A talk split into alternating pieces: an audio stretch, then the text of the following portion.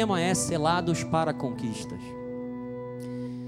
Diz assim a palavra do Senhor no livro do Apocalipse, capítulo 6, versículos 1 e 2.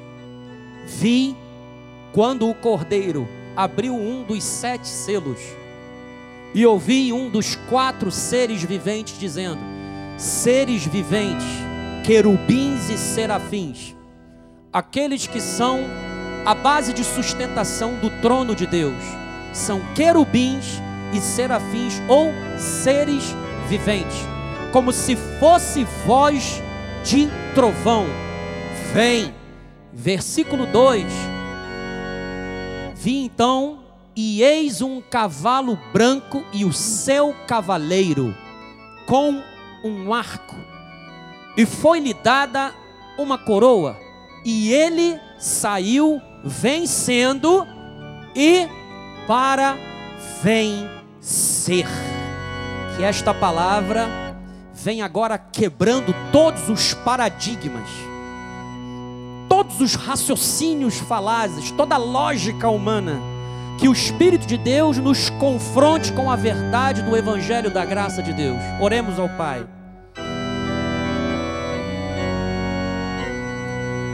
Soberano pastor das nossas almas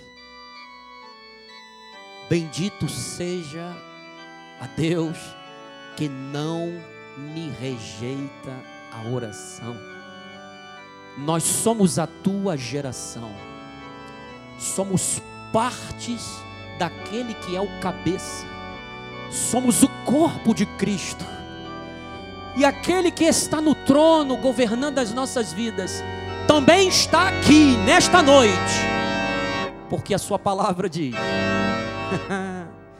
Onde estiverem dois ou três reunidos no meu nome, ali, ali, na Assembleia dos Santos, aqueles pelo, pelos quais eu morri, eu derramei o meu sangue, eu justifiquei, mediante esta fé, neste sacrifício. Sim, tu estás aqui, ó juiz de toda a terra Rei das nações, quem não te louvará?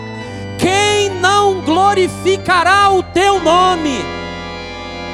Só tu és santo, só tu és santo, só tu és santo, assim como os serafins e os querubins diante do trono, nós declaramos: Santo, Santo, Santo é o Cordeiro de Deus que esta palavra, que é mais afiada do que a espada de dois gumes, vem agora, Senhor.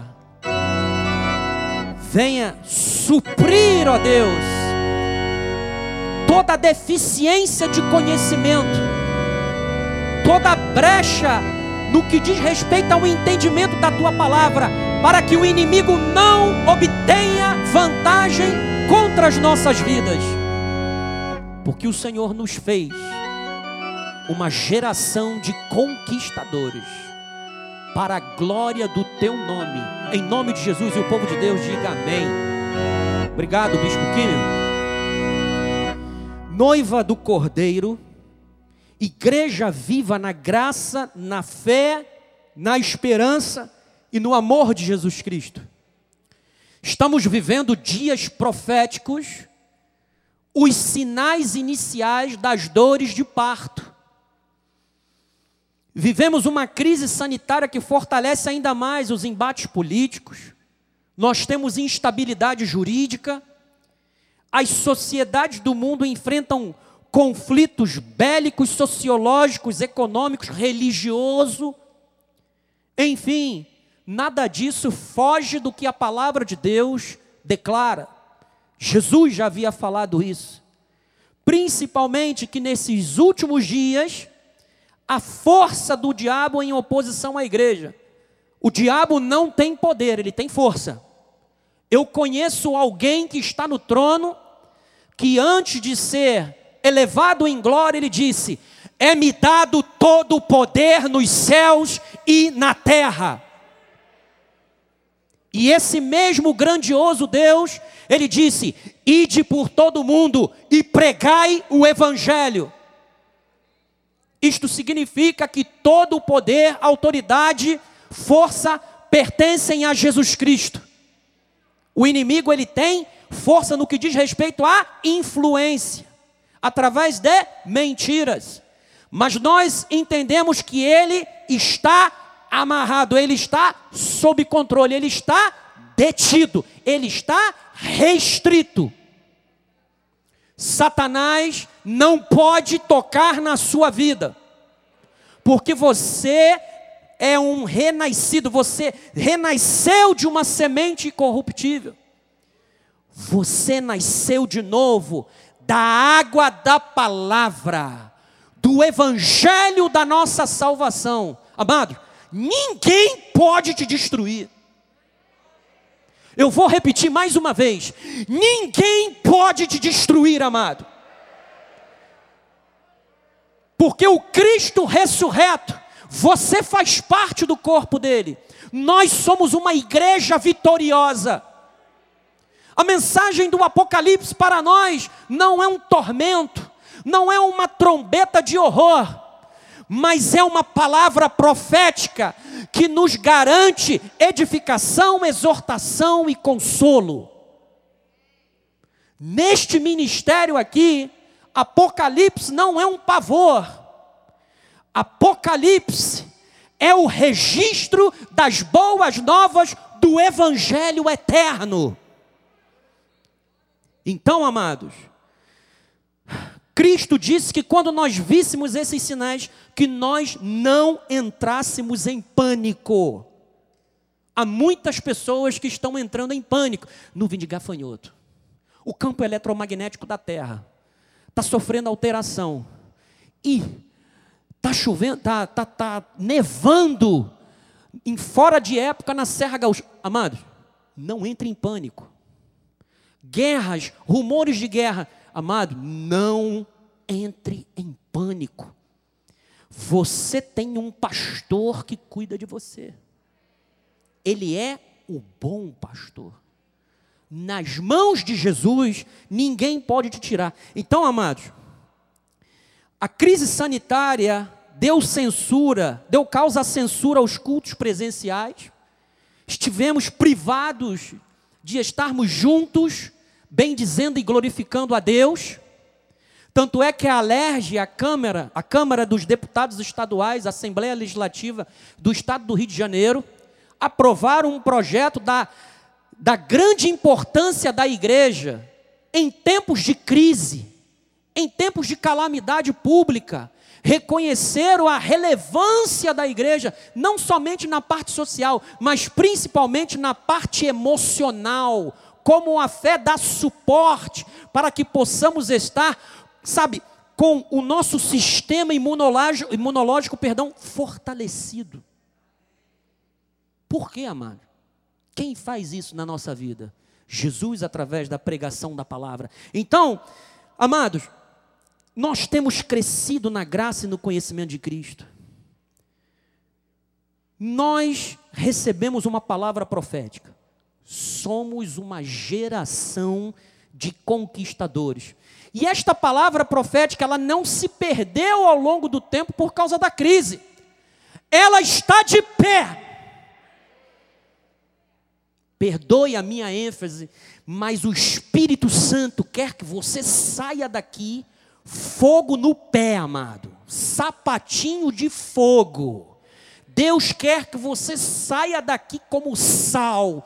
Deus quer que você saia daqui como luz. Deus quer que você saia daqui como boca dele para edificar aqueles que estão tendo as suas vidas destruídas lá fora. Porque você faz parte de um ministério profético. Então nós somos uma geração de conquistadores, amado. E não importa o tipo de tribulação que passemos até mesmo em meio às tribulações, nós somos mais do que vencedores. Então, o livro do Apocalipse é uma literatura apocalíptica, cujo foco é a revelação do que esteve oculto, em especial aos tempos do fim. Lembra daquele livro, Hermenêutica da Graça de Deus? Está na página 69. Estamos diante de uma literatura profética E a profecia também inclui, amado, simbologia. Muitas palavras são empregadas com vários sentidos, apresentando alguma relação com a nossa união a Deus, pela salvação alcançada pela morte de Jesus. O sentido em que é empregada uma palavra pode ser descoberto pelo contexto ou por outras passagens no mesmo assunto. Precisamos ter o cuidado com a literalidade das Escrituras e a sua aplicação, porque o livro do Apocalipse é, em grande parte, um livro simbólico também. Então você não pode ler ele literalmente por completo. É por isso a necessidade de você estar num ministério que conhece a graça de Deus para que você não se torne confuso. Precisamos ter cuidado com a literalidade das Escrituras. Vou te dar um exemplo. Lembra de José e Faraó? Sete vacas gordas, sete vacas magras. Você já pensou se fosse interpretado aquilo ali literalmente? Mas Faraó precisou de um profeta que teve o mesmo sonho que Faraó teve e que teve a revelação daquele sonho profético. Então, nem tudo é literalidade. É preciso conhecer o contexto, é preciso ir a outras passagens para se analisar. E por que, que eu estou falando do cuidado com a literalidade em tudo? Existia um pai apostólico pré-niceno chamado Orígenes. Se eu não me engano, ele era da escola de Alexandrina. O que, que ele fez? Orígenes levava uma vida austera, rigorosa, e ele também, a ponto de interpretar ao pé da letra Mateus 19, 12, não está aí, ou seja, o que, que ele fez? Lembra de quando Jesus falou que aqueles que nasceram eunucos e se fizeram eunucos, ele se castrou. Ele interpretou literalmente um texto. Olha o perigo. Ele castrou a si mesmo, fez-se eunuco para Deus. Nós precisamos, ao ler o Apocalipse, entender aquilo que a graça de Deus disserta sobre. Então, a primeira coisa, o céu comanda a terra, mano.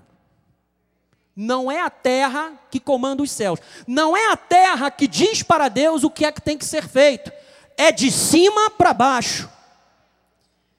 E ao abrir os selos, Cristo está afirmando que ele está encarregado de todo o plano de Deus. A história está nas suas mãos. É por isso que ele tem o livro. Está entendendo? O livro é o plano, é a história, é o controle. Tudo está na sua posse. Tudo está sob o seu comando. Então, quem tem o livro tem o controle de tudo. Porque somente ele foi digno de romper os selos. É Ele quem abre os selos. Amado, de Jesus emana a ordem de todos os acontecimentos no universo. Todo o universo está sob a autoridade do Cordeiro e serve a seus propósitos. Agora, vamos uh, entender o que, que significa esse cavaleiro que está montado em um cavalo branco. Ah, vamos ver o que, que o livro do nosso apóstolo, no livro do Apocalipse, tomo 4, bota lá, Joás, por favor, coloque, olha lá. Se você pegar o livro do nosso apóstolo, o livro 4, capítulo 1, você vai ler lá, o cavalo branco do Apocalipse simboliza a vitória de Jesus sobre o universo, sobre tudo, e sobre todos, inclusive sobre a morte.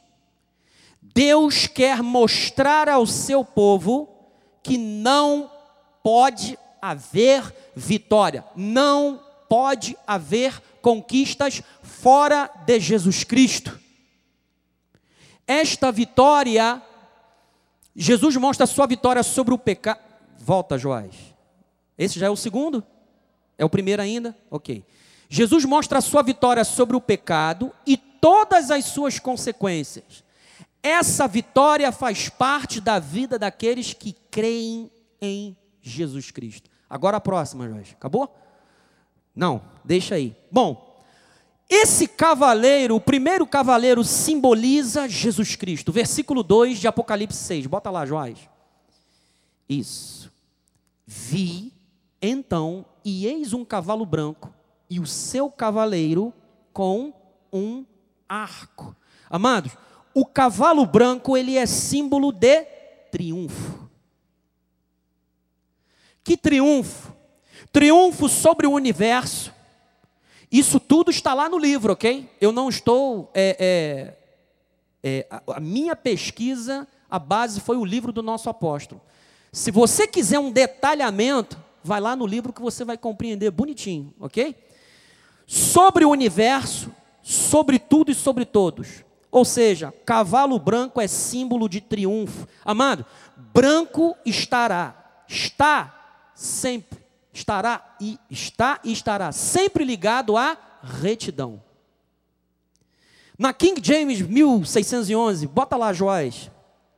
Eu vi e eis um cavalo branco, e o que nele estava sentado tinha um arco, e uma coroa lhe foi dada, e ele seguiu adiante, conquistando e para conquistar. Ou seja, quando a palavra profética veio às nossas vidas, o nosso apóstolo profetizou em cima daquilo que a palavra do Apocalipse já havia declarado.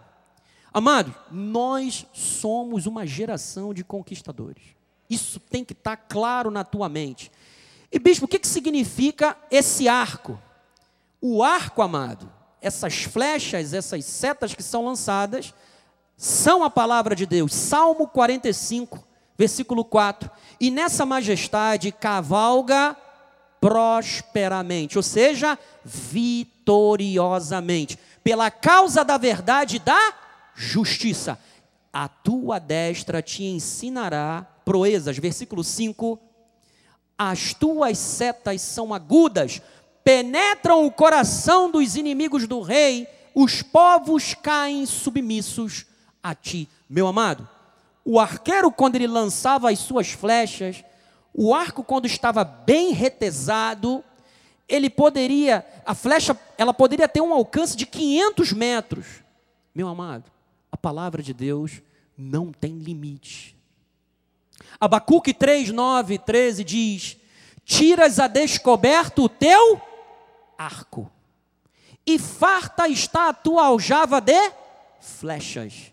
Tu fendes a terra com rios. Próximo, Jorge. Os montes te veem e se contorcem.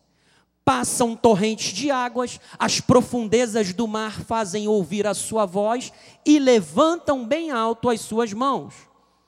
O sol e a lua param nas suas moradas ao resplandecer a luz das tuas flechas sibilantes, ao fulgor do relâmpago da tua lança. 12. Na tua indignação, marchas pela terra, na tua ira, calcas os pés às nações. Versículo 13. Tu sais para salvamento do teu povo. O Senhor, quando Ele peleja por você, é esse tipo de descrição desse guerreiro que ele quer que você tenha. Para salvar o teu ungido, feres o telhado da casa do perverso e lhe descobres de todo o fundamento. Amados, a pregação do evangelho. Nós vimos que esse cavaleiro ele recebeu um arco. E essas flechas que são lançadas deste arco é a palavra de Deus. Apocalipse 12, 11 eles, pois, o venceram por causa do sangue do Cordeiro e por causa da palavra, do testemunho que deram, e, mesmo em face da morte, não amaram a própria vida. Meu amado, há uma palavra liberada sobre a tua vida. E essa mesma palavra diz que você já venceu. Você já entra na batalha, na luta, já vencedor. Você precisa, através dos olhos iluminados que o Espírito Santo está trazendo para você, que um selo ao ser rompido, ele traz a nós a garantia e a certeza de que a obra da, de Cristo na cruz do Calvário, ela é definitiva e ela é o ponto central da nossa jornada vitoriosa aqui nessa terra, até a consumação. Ou seja, ou Cristo volte, ou nos encontraremos com Ele na glória. Então, o Cristo, o cavaleiro do cavalo branco, glorificado e coroado. Apocalipse capítulo 6, versículo 2: Vi então e eis um cavalo branco, e o seu cavaleiro com um arco, e foi-lhe dado uma coroa, e ele saiu vencendo. E para vencer, amado, você tem que sair daqui hoje vencendo. Você entende por que em Cristo Jesus nós somos sempre conduzidos em triunfo? É porque você já foi destinado para conquistar, amado. Apocalipse 19, 11: Vi o céu aberto, e eis um cavalo branco. O seu cavaleiro se chama fiel. Vamos, diga, fiel. E verdadeiro. Diga, verdadeiro. Agora, olha só o que, que ele faz. Ele julga e peleja com justiça. Não é a justiça dos homens de nações interesseiras, interessados em promover guerras para que possam lucrar ou para se apropriarem de recursos naturais de outras nações. E ele continua dizendo: os seus olhos são chama de fogo. Na sua cabeça há muitos diademas. Tem um nome escrito que ninguém conhece, senão ele mesmo está vestido com um manto tinto de sangue, e o seu nome se chama o Verbo de. Quem é o Verbo de Deus? Quem é o Verbo de Deus? Senhor Jesus Cristo. Ele é o Logos, ele é o Verbo divino. Versículo 14: E seguiam-nos os exércitos que há no céu. Agora você imagine serafins e querubins seres viventes, um exército deles vindo, montando, montando cavalos brancos. Você está entendendo por que branco está ligado? Branco está ligado ao que? A retidão, a pureza. As nossas vestes serão vestes brancas. Então, com vestiduras de linho finíssimo, branco e puro sai da sua boca uma espada afiada, para com ela ferir as nações, e ele mesmo as regerá com cetro de ferro, e pessoalmente pisar o lagar do vinho do furor, da ira do Deus Todo-Poderoso. Versículo 16: tem no seu manto e na sua coxa um nome escrito Rei dos Reis. Diga, Rei dos Reis e Senhor dos Senhores. Esse é o cavaleiro do cavalo branco. Ele saiu para vencer e ele destinou você também para conquistas, para que tu venças. Nós estamos reinando com ele, Romanos 5,17. Se pela ofensa de um e por meio de um só reinou a morte. Mas olha como é que ele reina. Muito mais os que recebem a abundância da graça e o dom da justiça reinarão em vida. Por meio de um só, a saber, Jesus Cristo. Tem uma música antiga do Ademar Campos, Comunidade da Graça. Os que receberam a abundância da graça e o dom da justiça reinarão em vida através de Jesus Cristo. Amados, o que nós já estamos vivendo, é que nem o apóstolo disse no culto passado, já estamos vivendo o reino de Deus aqui na terra. Reinar em vida. E nós somos parte desse Cristo conquistador, amado. Romanos capítulo 8, versículo 31. Que diremos, pois, à vista dessas coisas? Se Deus é por nós, quem será contra nós? Se o cavaleiro do cavalo branco saiu para conquistar e conquistando, quem é que pode contra a sua vida? Por isso é que eu falei que você é indestrutível. Próximo, Joás, aquele que não poupou a seu próprio filho. Todos nós já lemos e relemos essa palavra, mas a palavra ela é tão viva que é como se estivéssemos lendo a primeira vez. Não poupou a seu próprio filho. Antes, por todos nós, o entregou. Porventura, não nos dará graciosamente com ele todas as coisas? Nós somos herdeiros de Deus e co-herdeiros com Cristo. Então, continua Joás: quem intentará acusação contra os eleitos de Deus? Ninguém pode te condenar. É Deus quem os justifica. Próximo, Joás. Quem os condenará? É Cristo Jesus quem morreu antes, quem ressuscitou, a qual está à direita de Deus e também intercede por nós. Nós temos um sumo sacerdote que se compadece das nossas fraquezas. Não importa, todos nós temos fraquezas. Todos nós eventualmente pecamos e erramos. Mas também sabemos que nós temos um advogado. Advogado fiel, né, Bispo Ludmila? E ele cuida de nós. Ele nos ama, ele nos protege. Quem nos separará do amor de Cristo?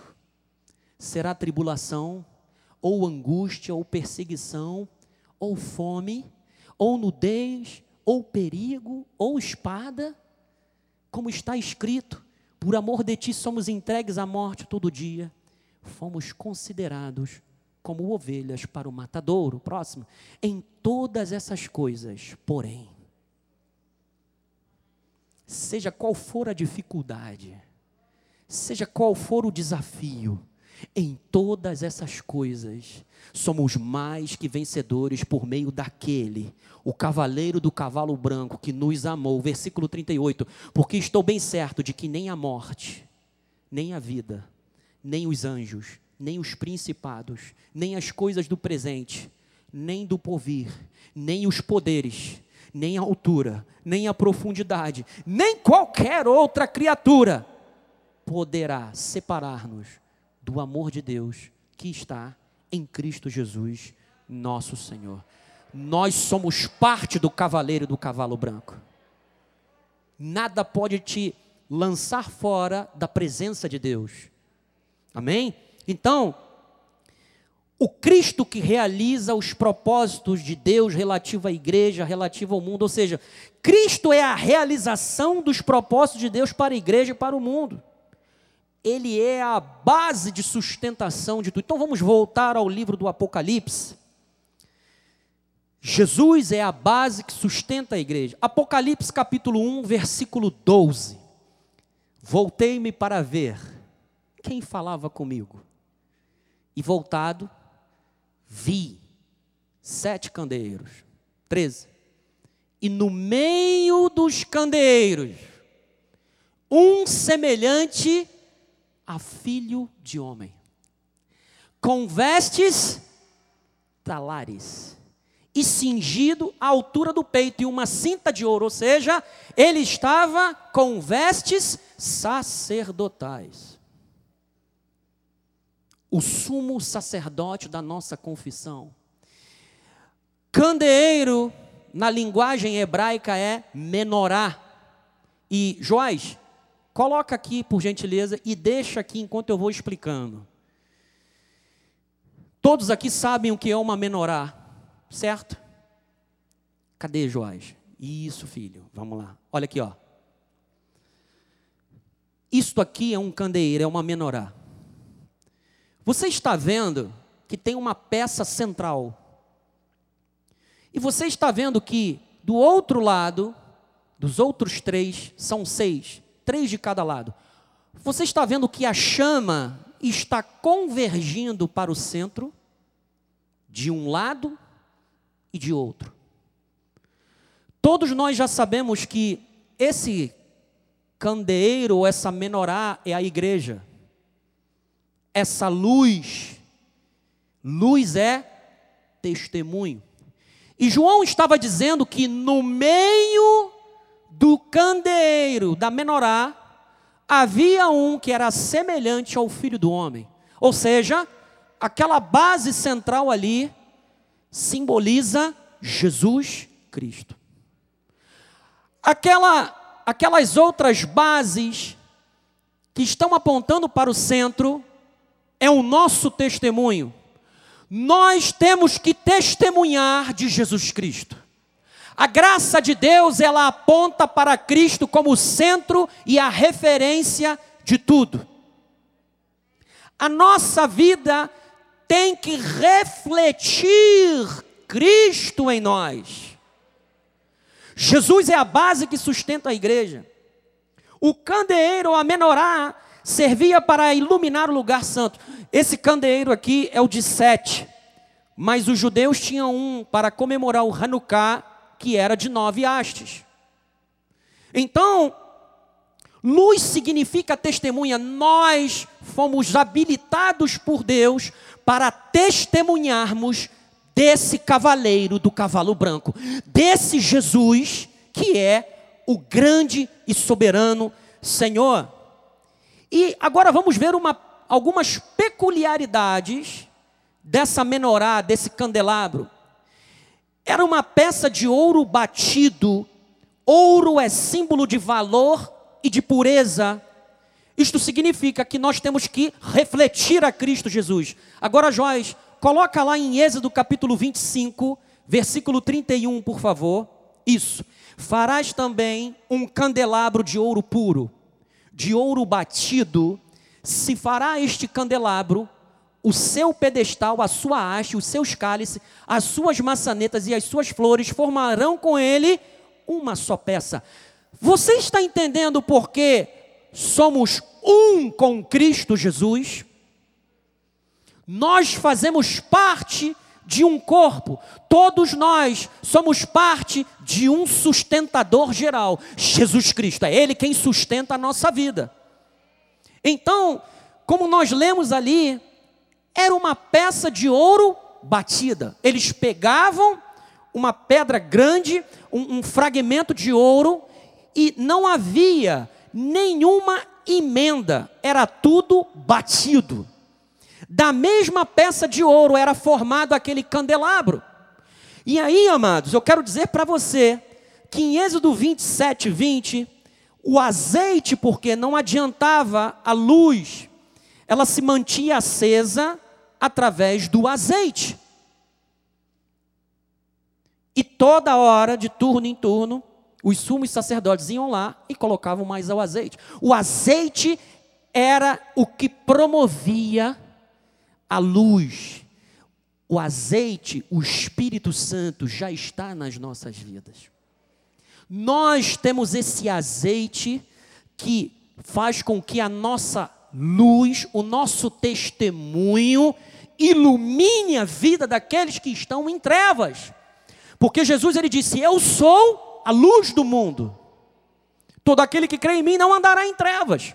Então, ordenarás aos filhos de Israel que te tragam azeite puro de oliveira. Olha, batido para o candelabro, para que haja lâmpada acesa continuamente. Amado, o teu testemunho tem que ser contínuo. Porque Jesus, a base do candeeiro, é Ele quem dá o azeite. Eu não sei se você lembra, mas Isaías capítulo 53 diz que essa peça de ouro batida, sabe, quando Jesus estava no Getsemane, e Getsemane significa lugar de prensa. lugar de triturar a, a, a, o azeite, a, azeitona, eu quero que você entenda uma coisa, amado. O sacrifício de Cristo, como Cristo foi batido, como o seu corpo sofreu em nosso lugar. Isaías 53, 3 era desprezado e o mais rejeitado entre os homens. Homem de dores. E que sabe o que é padecer. E como um de quem os homens esconde o rosto. Você quando vê algo feio, o que, que você faz? Hum, você nem olha. Agora, pega isso e transporta para a cruz do Calvário. Era desprezado e dele não fizemos caso. Versículo 4: Certamente ele tomou sobre si as nossas enfermidades. E no original hebraico diz que é enfermidades do corpo e da mente. E as nossas dores levou sobre si, ou seja, as nossas debilidades, as nossas faltas estavam em Cristo naquele momento. E nós o reputávamos por aflito, ferido de Deus e oprimido. Versículo 5. Mas ele foi, olha aqui, a peça de ouro batida, o azeite sendo moído, triturado, mas ele foi traspassado pelas nossas transgressões e moído pelas nossas iniquidades. O castigo que nos traz a paz estava sobre ele, e pelas suas pisaduras fomos sarados. Amado, se entrou alguém doente aqui, tem que sair curado em nome de Jesus. O candeeiro foi batido. O azeite, sabe, a oliveira, sabe, a azeitona foi triturada, foi moída. Volta lá, Joás, para o candeeiro, por favor. Bota lá, volta lá. Isso, amigão, bota aí. E você pode perceber que as hastes saem da base. Lembra de quando Deus criou a mulher? Da costela. Deus deu um sono em Adão, que nem diz o nosso apóstolo, deu uma anestesia geral, e aí tirou a mulher. Fez, criou, formou. Você sabe como foi que a igreja nasceu? Você lembra quando Jesus estava na cruz do Calvário? Você vai entender por quê que as hastes saem do lado. Lembra quando Cristo estava na cruz? Quando um soldado romano enfiou a lança aqui do lado dele, saiu água e sangue. Ali estava nascendo a igreja vitoriosa do Cordeiro. Aqueles que não nasceram pela vontade humana, mas que nasceram da água da palavra e que foram santificados pelo sangue do Cordeiro. É por isso que as hastes saem da base. Amado, a graça de Deus, esse ministério, esse apostolado, nosso apóstolo e profeta, temos testemunhados sempre de que Jesus é o centro de tudo. Não há espaço para vaidades humanas, não há espaço para ninguém se autopromover. Cristo é tudo em todos. E só Ele é digno de toda a glória. Então nós somos testemunhas do que Cristo é capaz de fazer, porque ele já fez grandes coisas por nossa vida. Atos 1, 7 a 8. E aí, quando eu digo que você não tem que ter preocupação com o juízo final, nem nada, é por causa disso aqui que eu vou te falar. Os discípulos estavam preocupados. E eles disseram, no versículo anterior: Quando é que tu vais restaurar Israel? Ou seja, quando tudo vai acabar. E aí Jesus vira e fala assim: Respondeu-lhes: Não vos compete conhecer tempos ou épocas que o Pai reservou pela sua exclusiva autoridade. Jesus falou: Olha só, porque tem gente que já profetizou que Jesus volta ano que vem.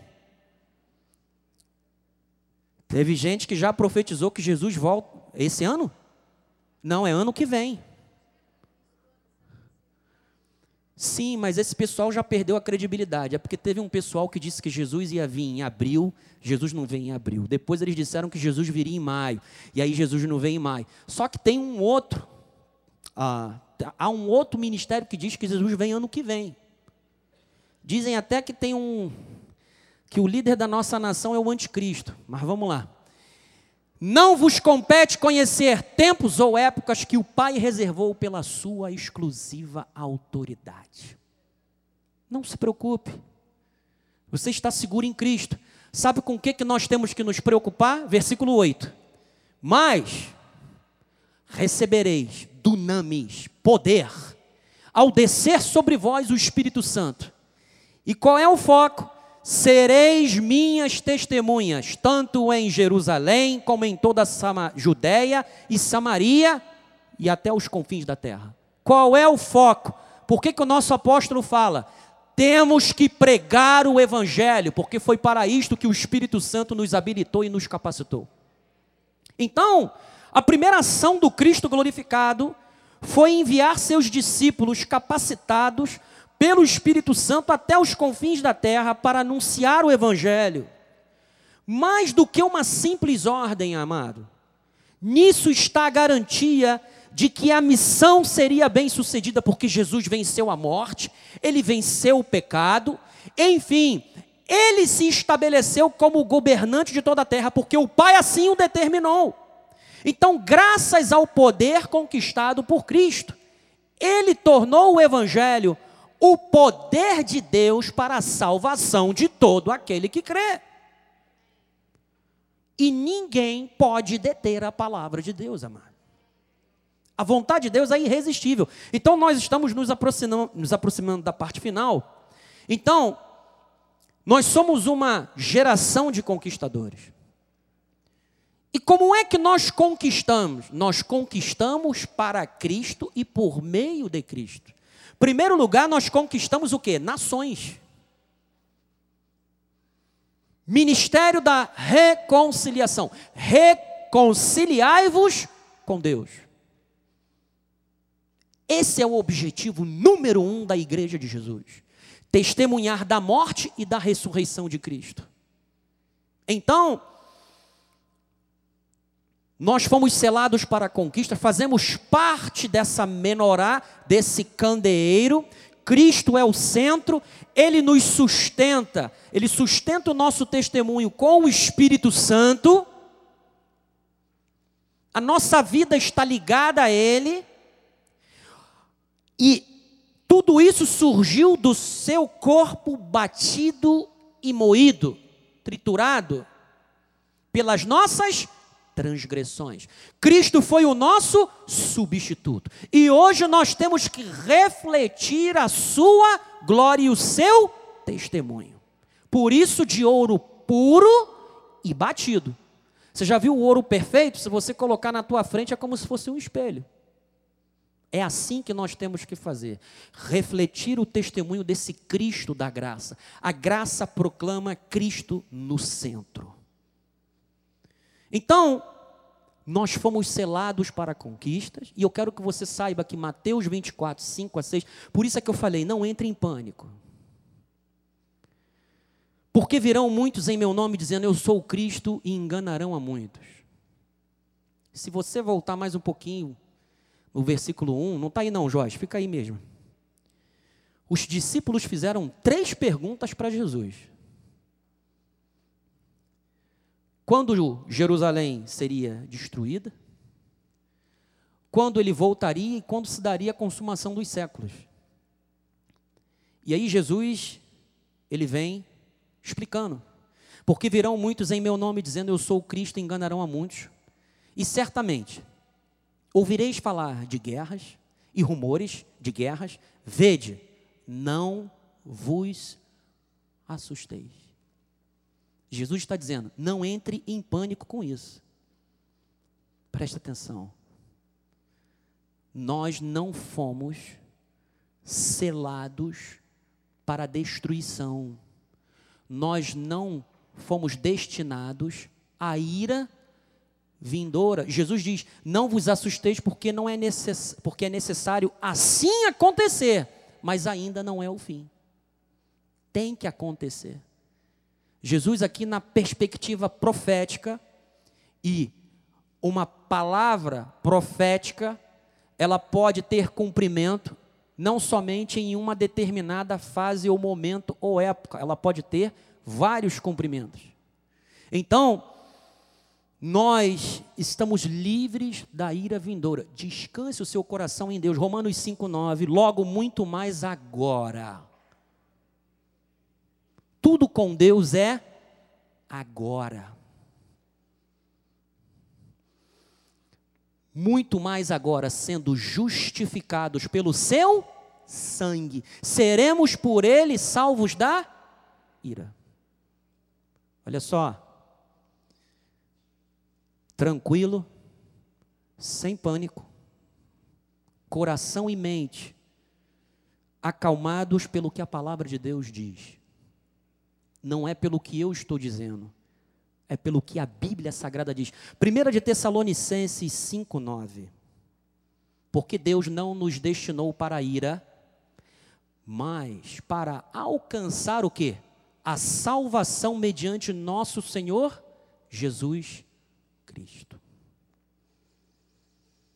Então, como isso é possível? Por que, que fomos salvos da ira? Qual é o testemunho que nós temos que dar?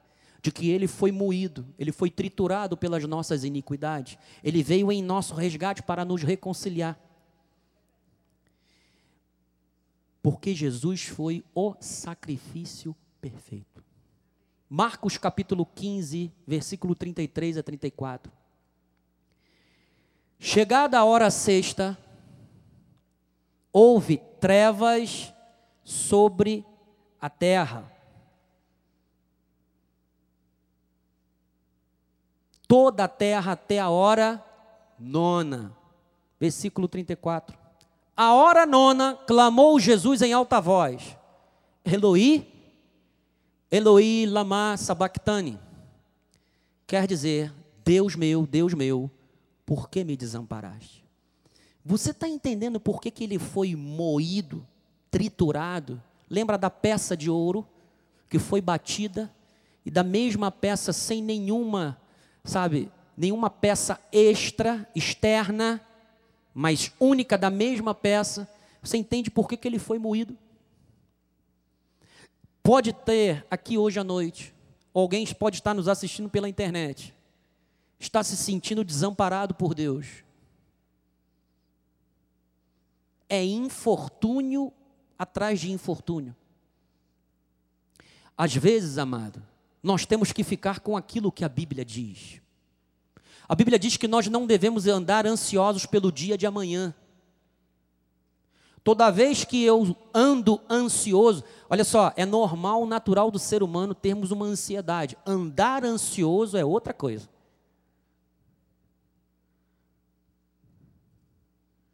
Não andeis ansiosos. O Pai cuida dos seus. Se Ele cuida dos lírios do campo, se Ele cuida das aves do céu, vocês valem muito mais do que pardais. Buscai o reino de Deus em primeiro lugar e todas as demais coisas vos serão acrescentadas. Amado, não sofra desnecessariamente, pelo amor de Deus. Porque há pessoas que vivem tormentos particulares porque são em demasia ansiosos. São demasiadamente ansiosos. E Deus não quer que você ande ansioso. Porque quando você tem crise de ansiedade, você tem falta de ar. Quando você tem falta de ar, você tem dor no peito. Quando você tem dor no peito, você acha que você vai infartar. E quando você pensa em infarto, você vai falar: vou morrer. Jesus não quer que você passe por isso. É por isso que nós temos um sumo sacerdote que se compadece das nossas fraquezas. Amado, Deus nunca vai te levar além daquilo que Ele sabe que você pode suportar. Por isso é que Ele disse: Olha, tomai sobre vós o meu fardo o meu jugo, ele é leve. O fardo, suave. Fardo leve, jugo suave. Pare de ficar aprisionado por essa crise, essas suas emoções estão te danificando. Pare de ficar falando que não vai dar, não tem jeito, não, não tem como dar certo. Salomão já havia dito que a morte e a vida estão no poder da língua. Pare de ter linguagem de escravo. Lembra lá no deserto? Os judeus, lê o Salmo 78 depois. Por acaso pode Deus nos, nos, nos preparar uma mesa no deserto? Pode nos dar pão, pode nos dar carne, e Deus deu tudo, deu pão, deu carne, mas eles se rebelaram porque falaram contra Deus tinham saído do Egito, mas como disse Lutero, o Egito não tinha saído deles. A nossa boca tem que ser para abençoar. Então, faça a sua semana baseado naquilo que Cristo fez no Calvário por você. João 19:30, ele disse: Quando, pois, Jesus tomou o vinagre, disse: Está consumado, e inclinando a cabeça, rendeu o espírito. Você parou para pensar que ele rendeu o espírito? Até na hora de morrer, Jesus escolheu o momento e a hora. Ele rendeu o espírito. Amado, nada acontece na sua vida sem o momento de Deus. Deus tem o tempo certo, exato. Agora vamos fazer o seguinte: o que, que significa isso? Já estamos encerrando hora nona. O que, que é isso, bispo? Atos capítulo 3, versículo 1.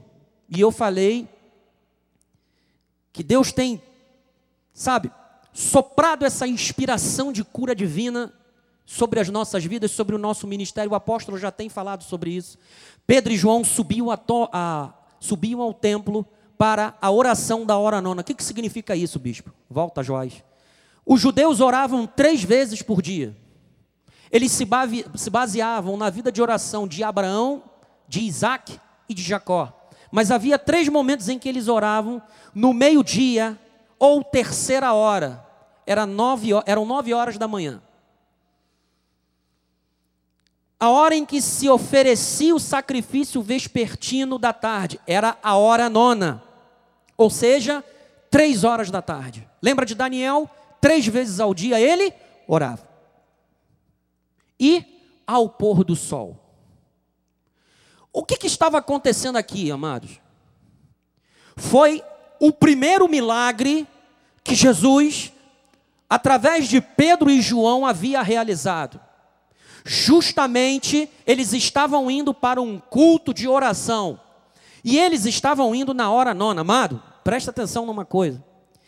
Essa hora nona, três da tarde, era a hora em que eles ofereciam o sacrifício da tarde sacrifício de adoração, sacrifício de louvor. Por isso é que eu te falei que Cristo foi o sacrifício perfeito. E é justamente na hora do sacrifício da tarde começa a enxurrada de prodígios de Deus através da igreja cristã. Isto para quê, amado? Para dizer que aquilo que foi registrado em João 19:30 é permanente, é real. Jesus morreu, ele ressuscitou e ele nos deu benefícios. Ele nos fez uma geração de conquistadores. Ele nos deu uma herança. E continua no versículo 2: era levado um homem coxo de nascença, de nascença, o qual punham diariamente, diariamente, a porta do templo chamada Formosa, para pedir esmolas ao que entravam. Amados, Deus não nos fez para esmolarmos, pedir esmolas. Lembra de quando Jesus ele falou: apareceu uma mulher sírio-fenícia e ela precisava de uma intervenção de Jesus, e Jesus falou: Eu não posso tirar o pão da mesa dos filhos e dar aos cachorrinhos.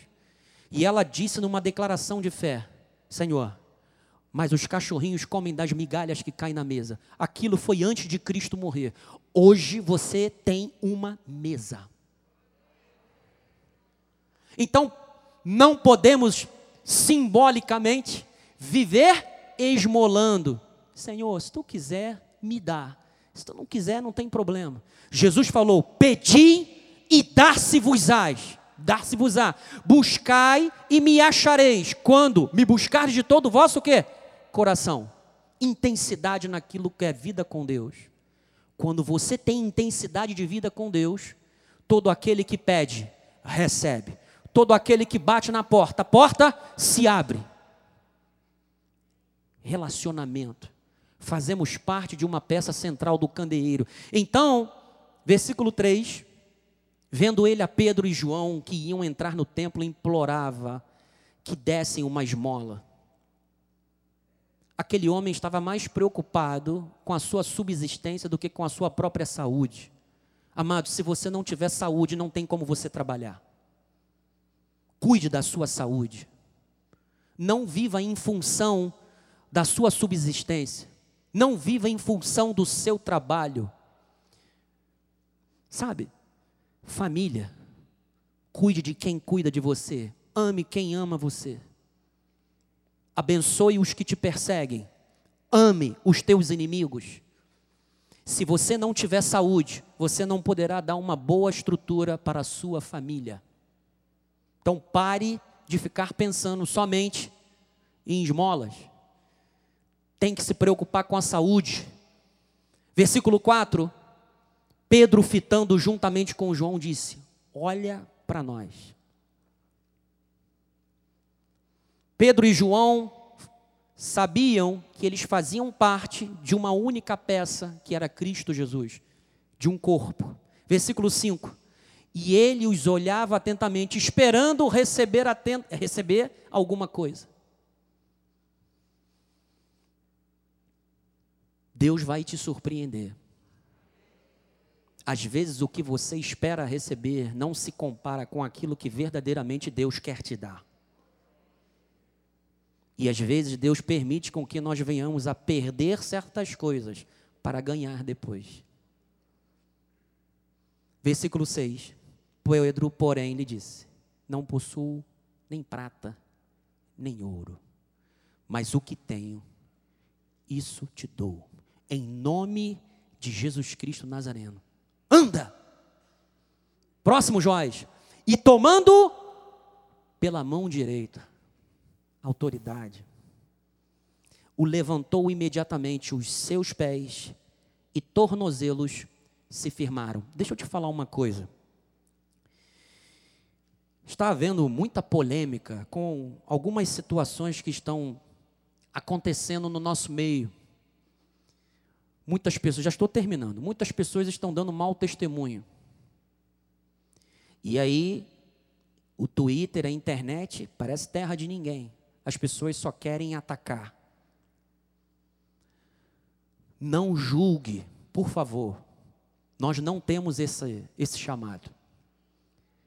A nossa função não é julgar ninguém. Nós não estamos aqui para meter o dedo na ferida das pessoas. Sabe qual é a função da igreja, do testemunho? Não está na sua apostila, não, mas eu vou ler aqui para você. Lembra que Deus corrige disciplina e açoita? E Paulo ele diz: toda disciplina com efeito no momento não parece ser motivo de alegria, mas de tristeza. Ao depois, entretanto, produz fruto pacífico aos que têm sido por ela exercitados, frutos de justiça. Pois, por isso, restabelecei as mãos descaídas. Ou seja, cansadas. E os joelhos trôpegos, e fazei caminhos retos para os pés, para que ninguém se extravie, e o que é manco antes seja curado. Nada de julgar. Cada um dará conta de si mesmo a Deus. Vamos cuidar de quem cai, de quem erra. A graça de Deus é diferente da lei de Moisés. Quando nós julgamos, nós estamos nos tornando semelhantes à lei de Moisés. Não podemos fazer isso. Temos que cuidar das pessoas. Temos que curar as pessoas. Temos que fazer caminhos retos. Nós temos que mostrar o caminho. Temos que mostrar a direção. Nós temos o ministério da reconciliação. E depois diz no versículo 8 que o homem saiu louvando e glorificando a Deus. E versículo 15 Verso 15: Dessarte matastes o autor da vida, a quem Deus o ressuscitou dentre os mortos, do que nós somos testemunhas. Olha Pedro e João testemunhando de Jesus. Versículo 16. Pela fé em o nome de Jesus é que esse mesmo nome fortaleceu a este nome, este homem, que agora vedes e reconheceis. Sim, a fé que vem por meio de Jesus. Deu a este saúde perfeita na presença de todos. Amado, presta atenção. Ainda que o inimigo tente te desestabilizar com desânimo, quer roubar tua confiança, quer roubar tua alegria, resista. Você é uma geração de conquistador. Muitos já estão no cume da montanha. Lembra da daquela visão que o apóstolo teve? Para que você escale uma montanha, às vezes você encontra obstáculos. Você encontra situações perigosas. Mas você não pode perder o foco, você tem que continuar subindo para chegar até o cume do monte. Muitos já subiram ao cume do monte, outros estão subindo. Outros estão desanimados porque na escalada se feriram. Ficaram exaustos mas hoje você ouviu uma palavra que te renovou as suas forças. Isso tudo para quê, amado? Deus renova as nossas forças para que possamos ajudar os nossos irmãos nessa escalada. A igreja é um corpo. Nós não somos individualistas. Fazemos parte de um só corpo. Então, Vivamos a partir da identidade de quem realmente somos. Conquistadores e apliquemos o poder de Deus que nos dá mediante a Sua palavra para dar vida, levar esperança, desfazer as obras do diabo. Lembra do que Jesus disse em João 10, 10? O diabo veio para matar, o ladrão vem para roubar, matar e destruir. Mas eu vim para que tenham vida e vida em abundância. O Filho do Homem se manifestou para destruir as obras do diabo. Então Cristo nos selou para conquistas, para conquistar vidas para o seu reino. Sobre o pecado, na nossa vida financeira, sobre as doenças, nós somos uma geração de conquistadores. E você chegará no cume do monte. Atos 17, 28. Pois nele vivemos e nos movemos e existimos, como algum de vossos poetas tem dito, porque dele também somos geração. Bota aí, Joás. Cadê? A visão da palavra, o slide, ah lá, isso aí, ó. Somos uma geração de conquistadores. Você é um conquistador. E você sairá daqui com uma nova perspectiva de vida, perspectiva de conquistas, de projetos, de sonhos, porque quem coloca em você esse desejo, esse querer, é a própria vontade de Deus. Amém? Bom, esta foi a vontade de Deus. Vamos glorificar ao Senhor e nos levantar. Vou dar a bênção apostólica, porque assim disse o Senhor. Muito obrigado pela sua presença. E eu tenho certeza de que Deus estará manifestando na sua vida essa palavra profética. Amém? Estenda as suas mãos para o altar. Senhor Deus, único, poderoso, suficiente. Tu és a brilhante estrela da manhã. Tu és o cavaleiro do cavalo branco que nos destinou para vencer, para conquistar. Aqui está um povo eleito, fiel, um povo vitorioso, que a cada dia torna-se mais forte e mais ativo. Que o Senhor leve este exército poderoso sobre o manto protetor da tua graça e que eles saiam daqui para conquistar, para seguirem conquistando, porque foi para isto que o Senhor nos chamou desde antes da fundação do mundo, mais do que vencedores em Cristo Jesus, para pregarmos o Evangelho. E o nosso testemunho é a principal pregação das nossas vidas. Tenho certeza, Senhor, que os nossos internautas estão neste exato momento sendo cortados pela tua palavra, sendo cortados por a tua graça, e muitos agora estão se rendendo ao homem de dores, aquele que foi moído, aquele que foi traspassado pelas nossas transgressões. Tu és fiel, em nome de Jesus. Bispa Cristiane vai dar a bênção apostólica. Amém. Que a graça de nosso Senhor Jesus Cristo, amor de Deus e as doces consolações do Espírito Santo estejam para sempre em nossas vidas. Declaramos uma semana abençoada em perfeita vitória, onde veremos o agir de Deus nas nossas vidas, a mão do Senhor nos guardando, nos livrando e tendo a certeza que estamos aqui para conquistar, para reinar em vida, para tomar posse de tudo aquilo que o Senhor já preparou para nós, em nome de Jesus.